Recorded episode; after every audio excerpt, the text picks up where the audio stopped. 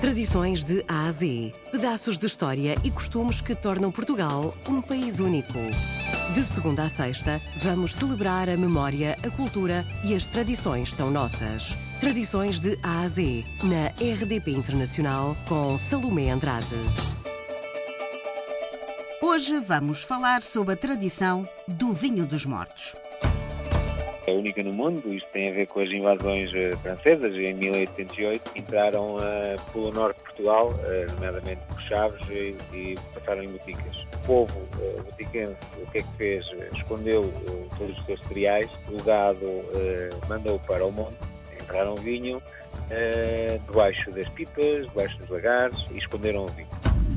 Tradições de Ásia. Após uh, enterrarem o vinho, verificaram que ele ganhou umas propriedades únicas, nomeadamente um gás natural.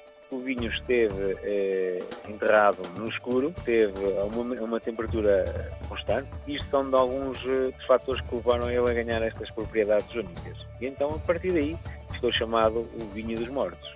Somos os únicos produtores eh, e engarrafadores de vinho dos mortos e eh, isto tem vindo a passar de geração em geração.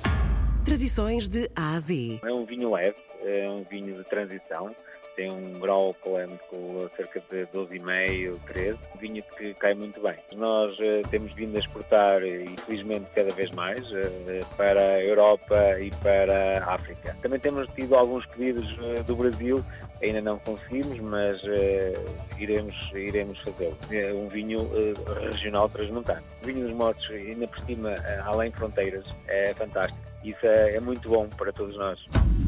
Tradições de Ásia. Nós cada vez mais numa modernização e numa, numa produção para conseguirmos ainda mais exportar e, e levar este, este produto único a, a todos os cantos do mundo.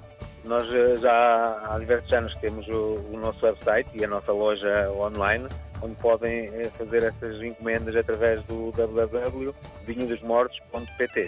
Considerado um património material de boticas, o Vinho dos Mortos tornou-se assim uma importante fonte de turismo para a região e foi abraçado por outras tradições locais.